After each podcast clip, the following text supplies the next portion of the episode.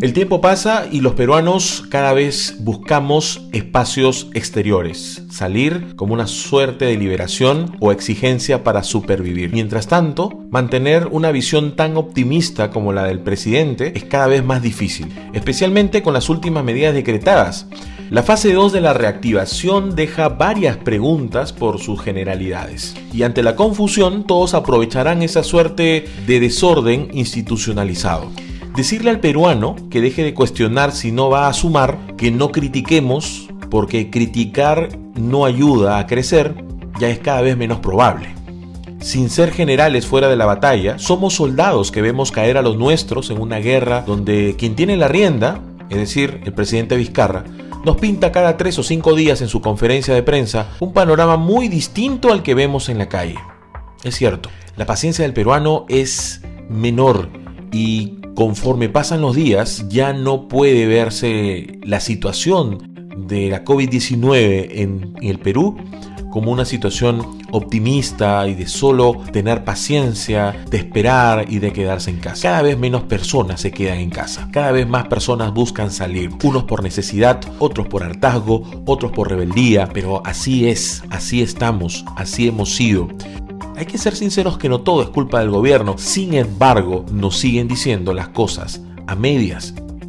La imposibilidad de subsistir con uno o dos bonos por más de 100 días hace que los pequeños y medianos empresarios que ven lejana y costosa o lenta la implementación del comercio electrónico y del delivery vean la manera de generar sus propios protocolos, protocolos sin oficialidad, protocolos adaptando o comprendiendo a su manera y a la posibilidad de su bolsillo lo que el Ministerio de Salud exige. Esto de adaptar protocolos propios ocurrirá en el mejor de los casos, porque en otros todo se verá desbordado y sin control, como ya ocurre en algunas zonas.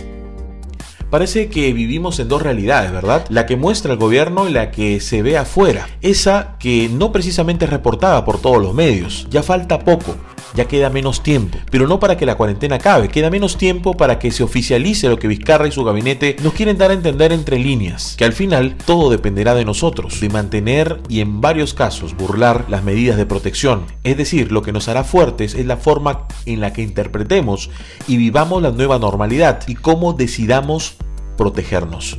Ante esto, urge un recurso que no ha sido explotado del todo. Y eso es un tema importante que no se puede dejar o minimizar y postergar la comunicación. Sí, sencillo. La comunicación. A estas alturas, el gobierno tendría que haber liderado la campaña de comunicación más agresiva y persistente jamás vista en el país. Sí, pues eso necesitamos los peruanos. Una campaña agresiva de comunicación con el concurso de regiones y municipios para reforzar ese aspecto básico que puede ser la diferencia entre vivir o morir.